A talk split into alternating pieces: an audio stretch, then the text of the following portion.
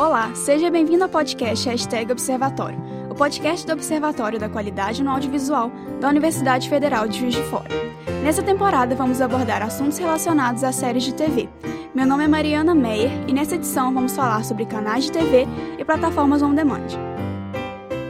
Para ajudar nessa discussão, convidamos as alunas do sexto período do curso de jornalismo aqui da UFJF, Fernanda Iaiá e Alice Andrade. Olá, pessoal!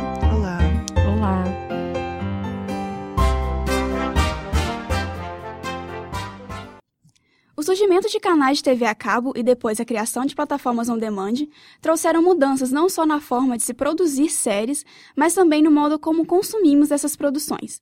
Em relação aos canais a cabo, podemos classificar em Basic Cable e Premium Cable.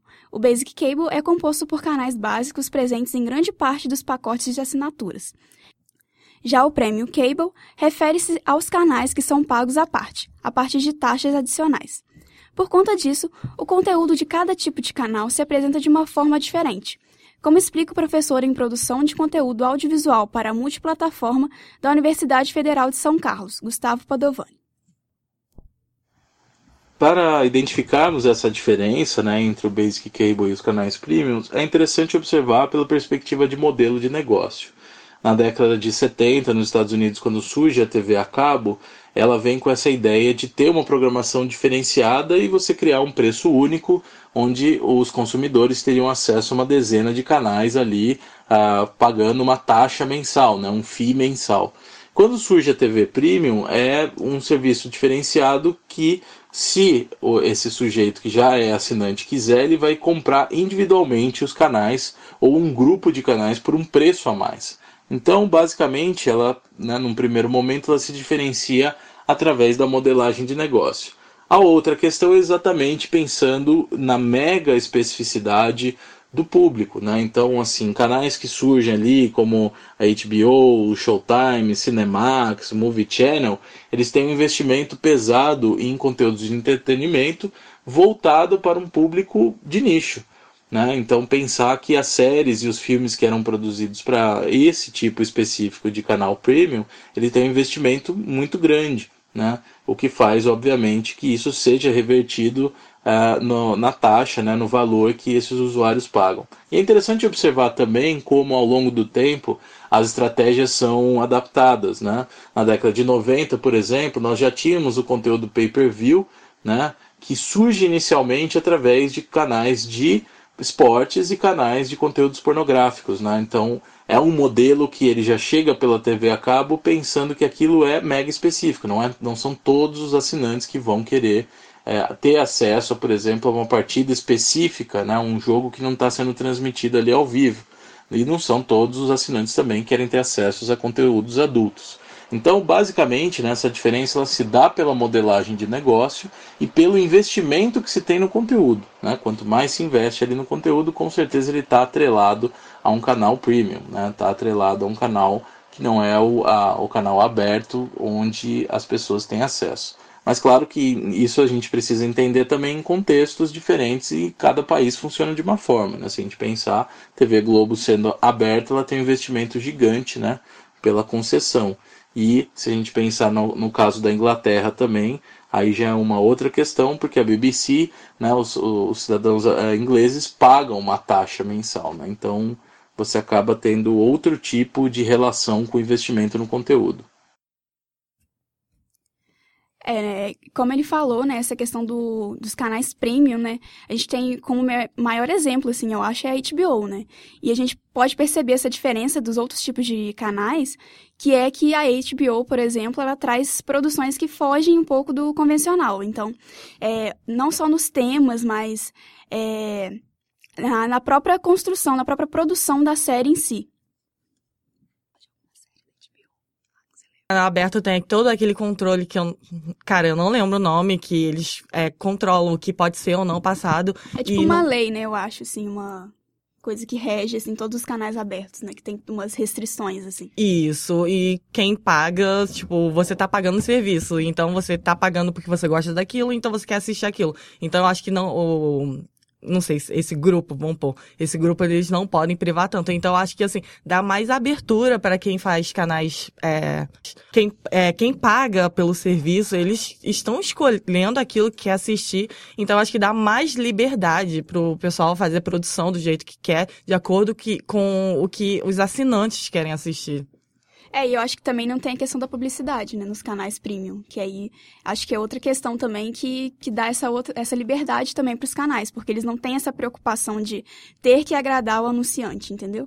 Então, acho que isso também é outra questão que está envolvida que é, faz essa, essa produção dos canais premium é, ter essa diferença de outros canais, né? E realmente, é, no exemplo da HBO, a construção do que é feito tem nichos específicos, né? Então, o jeito que eles tratam certos temas não são tratados na TV aberta com tanta. Não é tão desconstruído na TV aberta, né? Você tem vários personagens dentro da HBO que tem uma relação é, uma afetiva e isso é tratado de uma forma normalizada, enquanto em vários canais abertos também já é tratado como um plot principal, então a construção do que é feito em canais fechados é mais livre e, consequentemente, os personagens refletem isso, né? Tem várias coisas, tipo, questão de representação feminina também, os temas que são tratados. É... A gente tem, tipo, Sex and the City Girls, por exemplo. São duas séries que tratam mais ou menos do mesmo tema, que tem mulheres é, falando sobre sua sexualidade, a forma que elas pensam a, um, a cidade que elas vivem, né? As duas são ambientadas em Nova York. E aí eles criam Nova York como um outro personagem e em contraponto, se você pensar no ano que foi feita uma série a outra, Girls é feito bem recentemente e mesmo assim, Sex and the City tratava dos mesmos temas, assim. Então a gente percebe uma liberdade maior nessa construção dentro da, da HBO. Mas, assim, voltando um pouquinho, que a gente estava falando sobre comerciais, propagandas dentro dos canais fechados querendo ou não, existe, assim, um, uma propaganda das outras séries da empresa. Eu, particularmente, eu acho um saco, porque às vezes você já sabe é, qual a série, sobre que assunto que é, só que, assim, você não quer mais saber daquilo e você não quer assistir por algum motivo, mas mesmo assim, sempre ficar passando aqui, é, repetindo, não, a série tal, aí fica passando trecho. Eu, particularmente, acho muito chato, assim. Isso é uma coisa que ainda tem que rever. Eu discordo um pouco. Eu acho que você não o mesma, a mesma propaganda sempre, mas isso eu acho que eles fazem bem, assim, de colocar em momentos diferentes para o público que acabou de assistir aquele conteúdo. Então, quando você acaba de assistir uma série de comédia, eles vão fazer propaganda de certo tipo de série. E aí você que já tem interesse naquilo fica com vontade de assistir. Então acho que isso também, na minha opinião, é bem construído assim. É eles quererem capturar esse público e eles darem esse tipo de é, atenção para outras séries também, porque senão não, não se você assina só para assistir uma série, na hora que acaba essa série, você não vai querer assistir mais. É, que, é, é uma... que nem é, em Game of Thrones, né? Isso. A gente tava reparando agora que no antes de começar o episódio, né, eles começavam a passar propaganda de Westworld, de daquela nova série, minissérie, né, deles que é Chernobyl, uhum. que é, são essas novas apostas entre aspas, né, pro, pro público que que vai ficar meio órfão, né, entre aspas aí é. da de Game of Thrones, né, poder ter outras séries também meio que parecidas assim é, questão de né, serem do mesmo gênero, de drama, uhum. essa coisa assim. Então, é. tem toda essa questão de você ter, ter outras séries também para atrair o público, né? É, realmente foi uma preocupação muito grande deles, porque Game of Thrones dava um, uma audiência absurda, assim. E aí acabou agora e eles lançaram um monte de temporada nova, vão lançar, né? E eles tiveram toda essa preocupação com o tempo que vai ser lançada para a gente ter é, contato com essas propagandas agora e a gente não querer deixar de assinar tanto o canal quanto o HBO Go. Teve já amigo meu que veio me pedir a senha para assistir de, do HBO Go para assistir outras séries que nunca tinha ouvido falar e que como acompanhou Game of Thrones Justamente é... por conta dessa, dessa propaganda que eles fazem, né? Exatamente. Também. Então, acho que é muito válido. Eu acho que nesse aspecto é bem, muito bem feito, assim, o jeito que eles constroem é, o momento de entrar cada série para cada público, porque eles têm noção desse nicho. Então eles reforçam isso fazendo a propaganda na hora certa.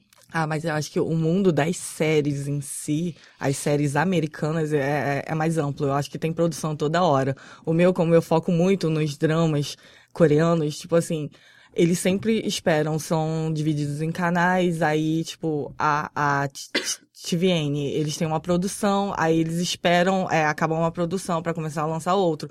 Então, assim, é, do, do meu convívio, assim, eles acabam repetindo muito aquela mesma propaganda, acaba se tornando uma coisa chata. Eu não sei como uhum. que funciona das séries americanas, mas eu particularmente acho muito chato. Que, tipo assim, mesmo que é, você saiba que é a produção daquele canal, que talvez é, possam gerar interesse em outras pessoas, mas é muito tempo a mesma coisa, porque são é, menos são é, menos menos produções assim que ocorrem eu acho que não é tão massiva que nem as séries americanas pode ser isso também que assim do meu ponto de vista que eu acho que torna chato assim é, e até agora a gente falou um pouco desses modelos tradicionais, né, de, de, produção e consumo de séries, mas com a internet, né, passaram a surgir outros modos de ter acesso e também de produzir esses programas. Então, no início, né, as séries de TV utilizavam na internet como uma forma de ganhar mais exposição. A gente tinha os webisódios, né, que eram episódios curtos feitos para a internet, que era uma forma de explorar personagens secundários ou outros arcos narrativos também, de forma que isso, isso é, expanda né, o, o, universo ficcional da série e também manter o interesse do espectador. Né? Outra estratégia também era colocar o primeiro episódio de séries novas na internet antes de ir ao ar na televisão, para atingir mais espectadores. Acho que isso é feito até hoje em dia, né? Acho que na, na Globo mesmo tem aquela novela Órfãos da Terra, que eles estão lançando antes no Globoplay, né? E o professor Gustavo Padovani comentou um pouco dessas primeiras iniciativas ligadas à internet. Bom, nós podemos observar por dois sentidos né, as estratégias de série. É, sem dúvida, né, o, a, as estratégias primordiais que falavam diretamente com essa audiência que estava ali conectada, é, de fato advém de programas onde a audiência decidia sobre o rumo do programa, né? como por exemplo as votações. Né? Então esse modelo que já era realizado pelo telefone foi passado para o modelo de votação na internet, que facilitava muito né, a, o acesso e também uma certa visualização desses dados. Né?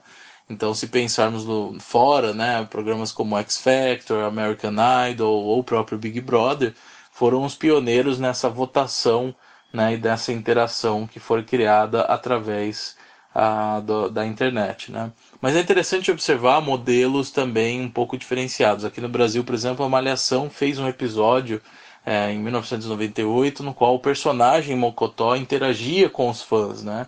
Então ele respondia perguntas, né? Foi aberto um chat no, na época no Wiki, e aí, através desse chat, os fãs mandavam a, afirmações ou perguntas, ou e, e, foi uma ação interativa curta, mas que é interessante observar, né? Como você retira os personagens de uma série ficcional e aplica de fato a, ali a, a uma interação em rede.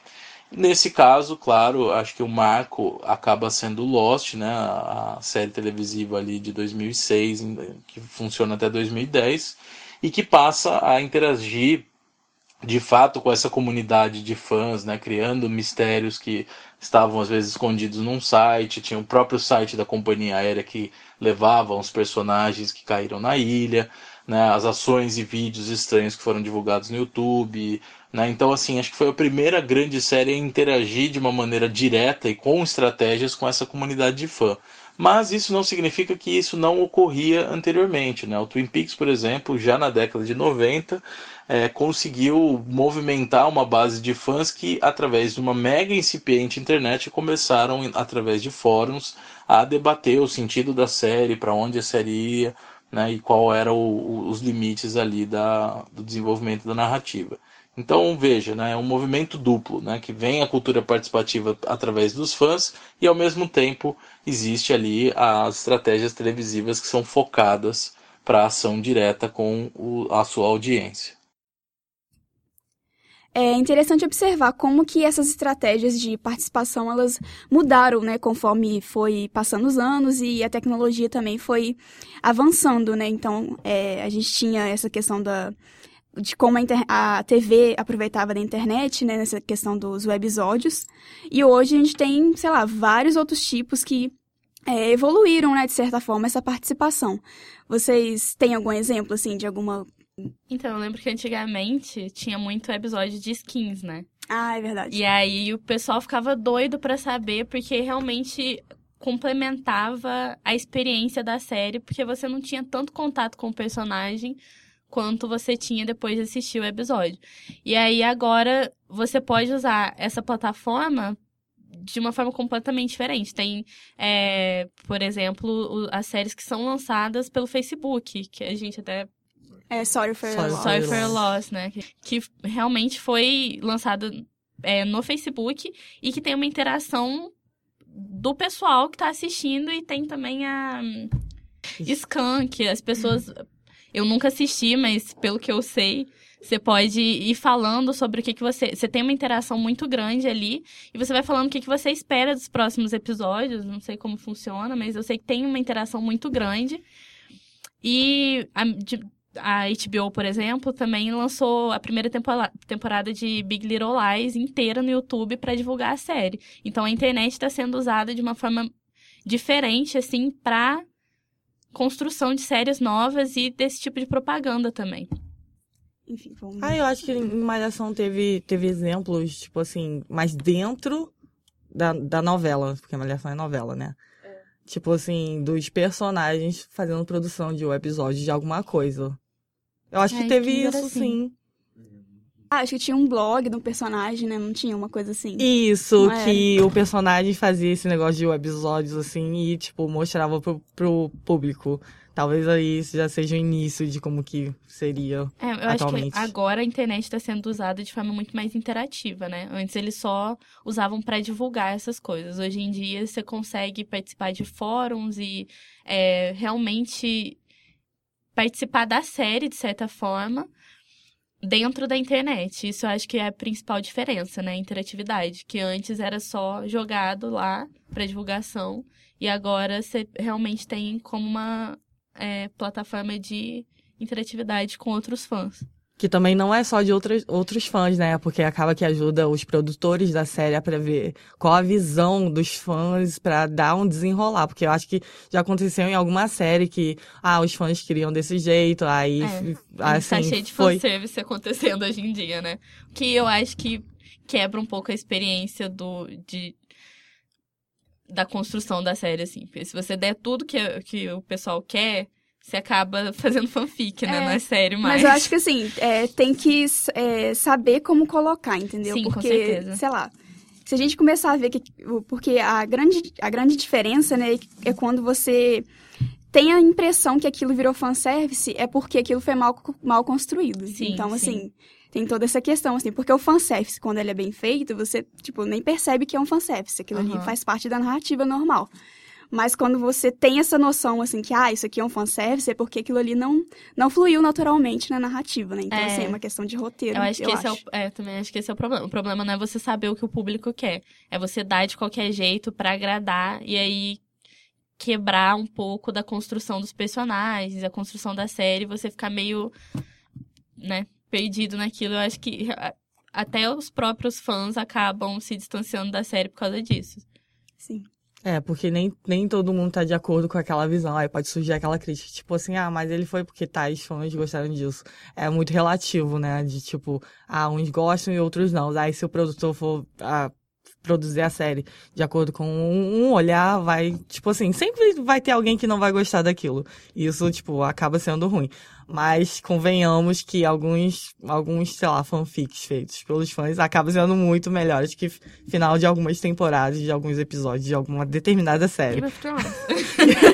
tipo assim. Vamos falar, gente. Game of Thrones que a gente tá falando. é, esse, o problema não é o fanservice em si, né? O problema é realmente a construção. E esse cenário ele se modificou com a chegada dos serviços de streaming, como a Netflix, a Hulu, a Amazon. E a possibilidade de assistir as séries, né, quando e onde quiser, somada também ao acesso a todos os episódios da temporada, né, proporcionou novos hábitos de consumo dessas produções, né. É, então hoje a gente tem a prática do binge watching, né, por exemplo, que é o ato de assistir um episódio seguido do outro e que se tornou muito comum hoje em dia, né. Vamos ouvir o que o professor Gustavo Padovani fala dessa nova forma de consumir séries. Nós podemos observar essa modificação em três instâncias. A primeira delas certamente seria a personalização, porque ah, através desse acesso a qualquer momento, em qualquer dispositivo móvel, há uma base de dados que contém ali o conteúdo que você quer assistir, seja série, ou filme ou qualquer outro tipo de programa, isso rompe com o fluxo tradicional televisivo que fazia com que as pessoas tivessem que se programar para ter uma disponibilidade para assistir aquele momento, né? o que faz ah, que hoje você tem uma prevalência, talvez, de programas ao vivo. Mas isso não significa que isso deixou de existir. Vide que nós temos aí o lançamento do Game of Thrones, né, com esse espaçamento entre uma semana em que todo domingo acaba sendo um acontecimento também ah, onde né, essa audiência também posta em redes que está ali acontecendo. Então nós não temos uma supressão desse fenômeno, mas com, ah, de fato, o serviço de streaming, há essa modificação. O segundo é justamente essa estrutura narrativa, porque quando você pode criar ah, um acesso direto dessa audiência ao seu conteúdo, você pode fazer né, a, a, distribuição de uma temporada inteira de uma vez só para que seja consumida. Isso faz com que, por exemplo, não sejam necessários criar ah, alguns espaços ou cliffhangers né, que haviam numa numa narrativa tradicional, onde entrava né, sempre um anúncio, ou você segurava, né, deixava uma situação limite, né, que é o cliffhanger, para que seja resolvido no próximo episódio. Então a série hoje ela é criada basicamente como um grande filme ali, onde você tem 8, 10 horas, onde o sujeito inclusive pode seguir assistindo continuamente, o que nos faz entrar nesse terceiro item, que é justamente o binge watching, né, ou a maratona com as plataformas televisivas, hoje fica muito mais fácil você fazer essa maratona, até porque o próprio design da plataforma já te estimula né, a, na sequência você assistir o episódio seguinte em dois, três segundos. Então isso faz, claro, que as pessoas fiquem conectadas. Né? Uh, existe um estudo interessante da Lisa Perks que trata justamente sobre isso, né, que ela fala sobre os gaps e recaps, que ela analisa como né, é, foi criada essa maratona e como esse conteúdo é, exposto há muito tempo, né, em que o sujeito passa a assistir, ele acaba provocando transformações nessa própria ideia de imersão na série. Né? Então isso é um aspecto que eu acho bastante curioso para a gente observar os serviços de streaming. É, vocês costumam fazer binge watching? Essa questão de maratonar episódio, como que é? Então, durante o período da faculdade eu acho meio difícil, mas nas férias, nossa senhora, o último que assisti foi uma é um remake, porque tem a versão é, japonesa, taiwanesa, coreana. Aí fizeram um remake de Boys Over Flowers, que é tipo. Qual é o nome daquilo, gente? Quem, quem assiste Dorama tem que assistir. Aí é, fizeram é, re remake da versão chinesa. Aí, tipo, querendo ou não, essa parte corta, pelo amor de Deus. Sou meio preconceituosa com séries chinesas, mas eu pensei, pô, vou assistir. Minha irmã, ela não assiste muito. Foi. É, eu não lembro se foi produzida junto com a Netflix, mas que lançaram na Netflix eram mais de 50 episódios comecei a assistir. Só que aí, do nada, a Netflix tem aquele sistema de que acabou o episódio, aí dá lá 10 segundos pro próximo episódio. Aí você já ficou com aquilo, tipo, pô, acabou mais ou menos assim, mas eu quero saber o que, que vai acontecer no próximo episódio. Aí a Netflix ainda enfia aquilo, aquele negócio, tipo assim, 10 segundos pro próximo episódio. Aí você já fica, hum, devo continuar ou não? Aí você acaba maratonando, assim, porque além de você ficar curioso é, com o que aconteceu no final do episódio, para saber o que, que vai acontecer no outro, a, a Netflix ainda põe aquilo, tipo assim, continua assistindo, você precisa continuar assistindo, cara. Isso, assim, ao mesmo tempo é bom, mas é ruim, porque, né? Senão a gente perde a vida só assistindo coisas. E quando a gente vê, tipo, ah, comecei meio-dia. Quando você vai ver, você, tipo, deu meia-noite e você tá lá assistindo porque, tipo, você tá preso naquilo, de ficar só maratonando. Mas vocês acham que assistir é, maratona, maratonar, né, uma série, tem diferença de você maratonar e de você ver episódio, sei lá, um episódio por semana, por exemplo? Assim, vocês acham que tem diferença? Então, eu maratono muito o tempo todo. Sempre eu não eu gosto de deixar passando assim, mesmo que eu não esteja prestando atenção, se for uma série que eu já vi, eu deixo passando. E eu acho que é interessante falar que a estrutura da construção da série modificou com isso. Porque antes a gente tinha uma coisa que era realmente tem o um finalzinho, e aí no finalzinho acontecia uma coisa chocante para você ficar interessado e continuar acompanhando na próxima semana. Atualmente, eu acho que é, é, construído de um jeito que você não precisa mais disso. Você já tem, é, as pessoas já têm essa vontade de assistir um atrás do outro, e quando, como a gente assiste um atrás do outro, a gente não precisa mais se preocupar em estruturar o episódio de uma forma que o final seja chocante. Então a gente pede isso e a gente tenha realmente essa vontade e a gente já pegou o costume de maratonar, assim. Ontem eu fui dormir super tarde porque eu tava assistindo o We Do in the Shadows, assim porque é realmente genial. e você não consegue, tipo, você, você, é o que a Yaya acabou de falar. Você acabou o episódio, você pensa, pô, só tem mais 20 minutos, que também é uma, uma mudança, assim. Antes a gente tinha episódios muito mais longos.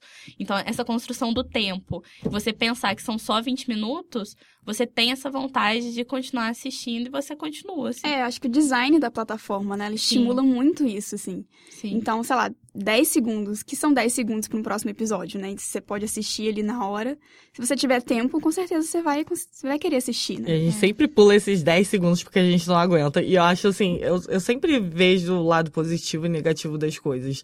Porque assim, mesmo que hoje em dia a gente não precise mais é, algumas produções, né, que não tenha é, esse arco narrativo de tipo, ah, de, terminar em suspense para ver, para deixar a gente curioso para saber o que, que acontece no próximo episódio. Tipo assim, quando a gente maratona, a gente acaba não esquecendo o que acabou de acontecer no episódio anterior.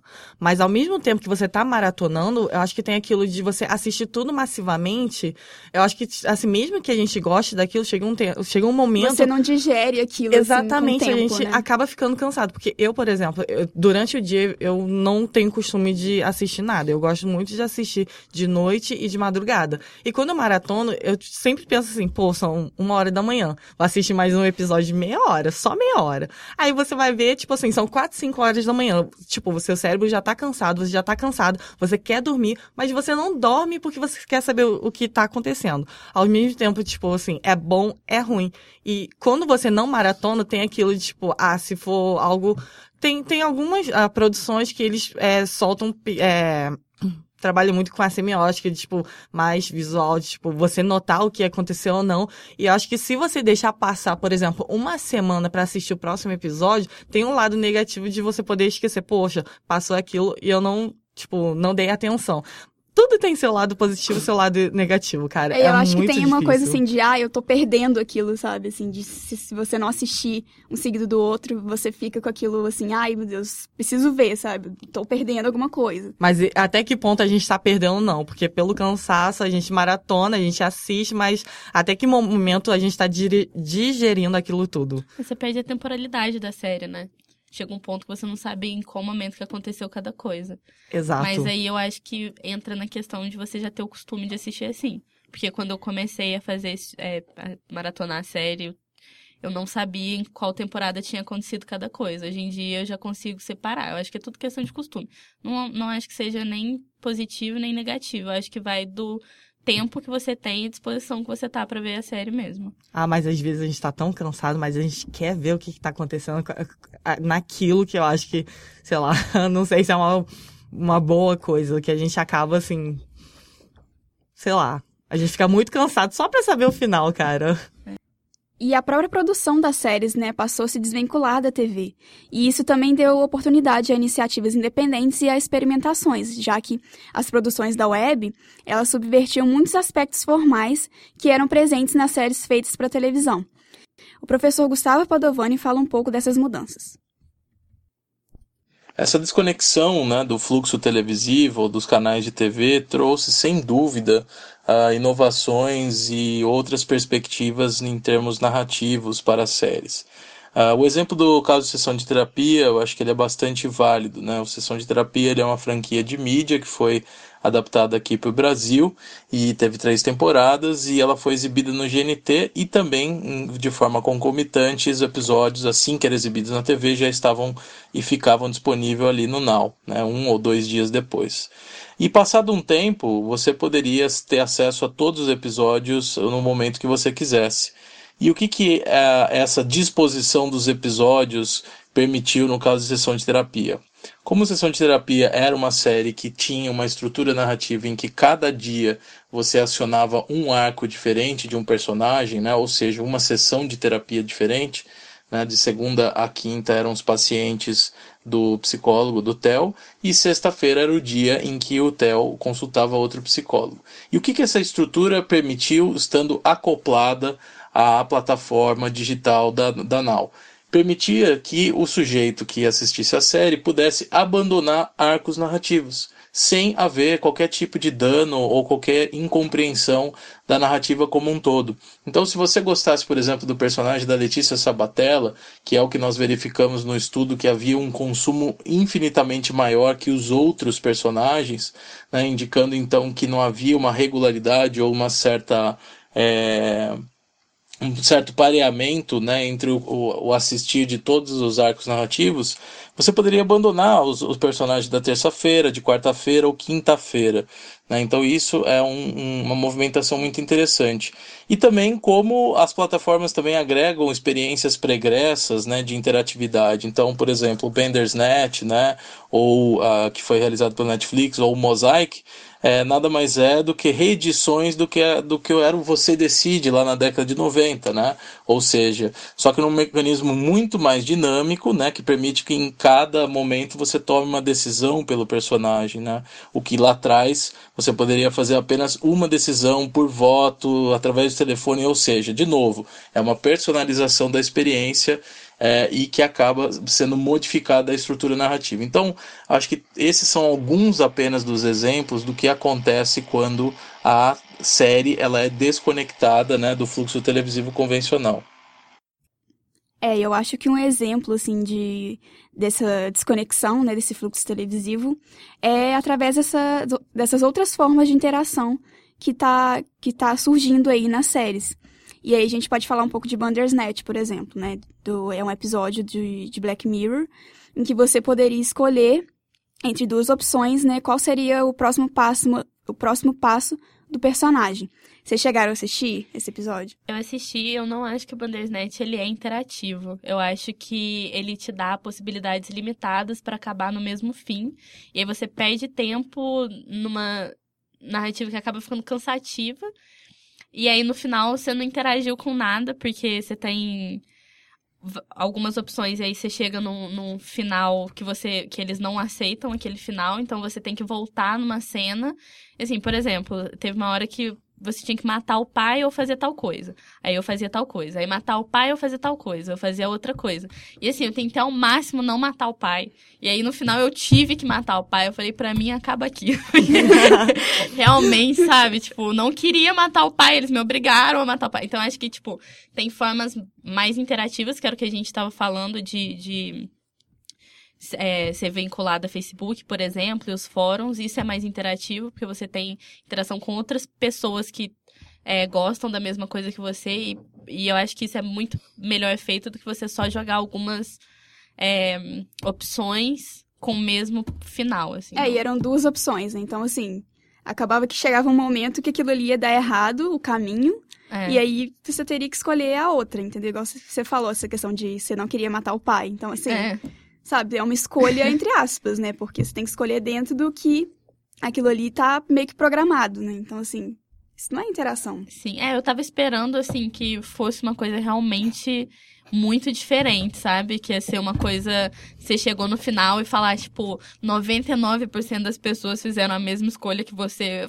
Caramba, que doideira.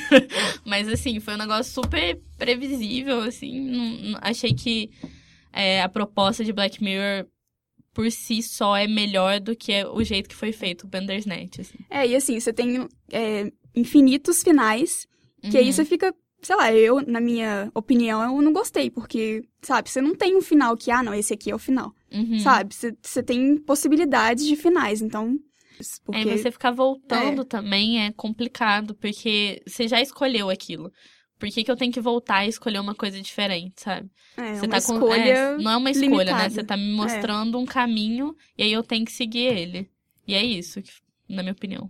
Mas eu acho que, assim, quando é uma produção mais complexa, realmente é mais difícil. Por exemplo, é, na falecida Drama Fever, saudades, inclusive, era uma plataforma, é, tipo Netflix, só que era voltado para séries, para produções chinesas, taiwanesas, coreanas. Aí, se não me engano, tinha. Porque na Coreia eles fazem muito essa. Essa coisa de tipo, ah, vai surgir um girl group ou uma boy band nova. É, boy group, né? Lá é difícil ter banda. Então, assim, pra eles é, fazerem promoções, acabam fazendo é, produções de, tipo, minisséries, assim. E teve um que assisti que eu nem lembro de qual, qual era a banda, eu nem sei por que assisti, mas eram, tipo assim, episódios bem curtos. É Click Your Heart, que, tipo assim, é, se não me engano, era uma menina que ela tinha a opção de gostar de quatro meninos. E basicamente a interação era que no final, dependendo de com quem você é, queria que ela ficasse, você escolhesse o final daquele episódio. Essa era, a interação. Eu não sei se tem, se tem possibilidade de fazer coisas melhores assim, mas, tipo, a, interação nesses casos eu acho que ainda é uma coisa a ser melhorado. Gostaria de agradecer a presença da Fernanda Yaya, da Alice Andrade. Obrigada, pessoal. A gente que agradece, né, Alissa? Ótimo Aham. estar aqui. Também gostaria de agradecer o apoio do Vinícius Guida, do professor em produção de conteúdo audiovisual para multiplataforma da Universidade Federal de São Carlos, Gustavo Padovani, e a nossa orientadora, Gabriela Borges. E se você quer conhecer mais sobre o Observatório da Qualidade no Audiovisual, é só acessar o site observatoriodoaudiovisual.com.br ou seguir nas redes sociais facebook.com.br Observatório da Qualidade UFJF e no Twitter e Instagram arroba OK Audiovisual. Você confere essa edição no Spotify, YouTube e SoundCloud. Outras edições do podcast Hashtag Observatório estão disponíveis no SoundCloud e YouTube. Não deixe de seguir para receber todas as nossas atualizações.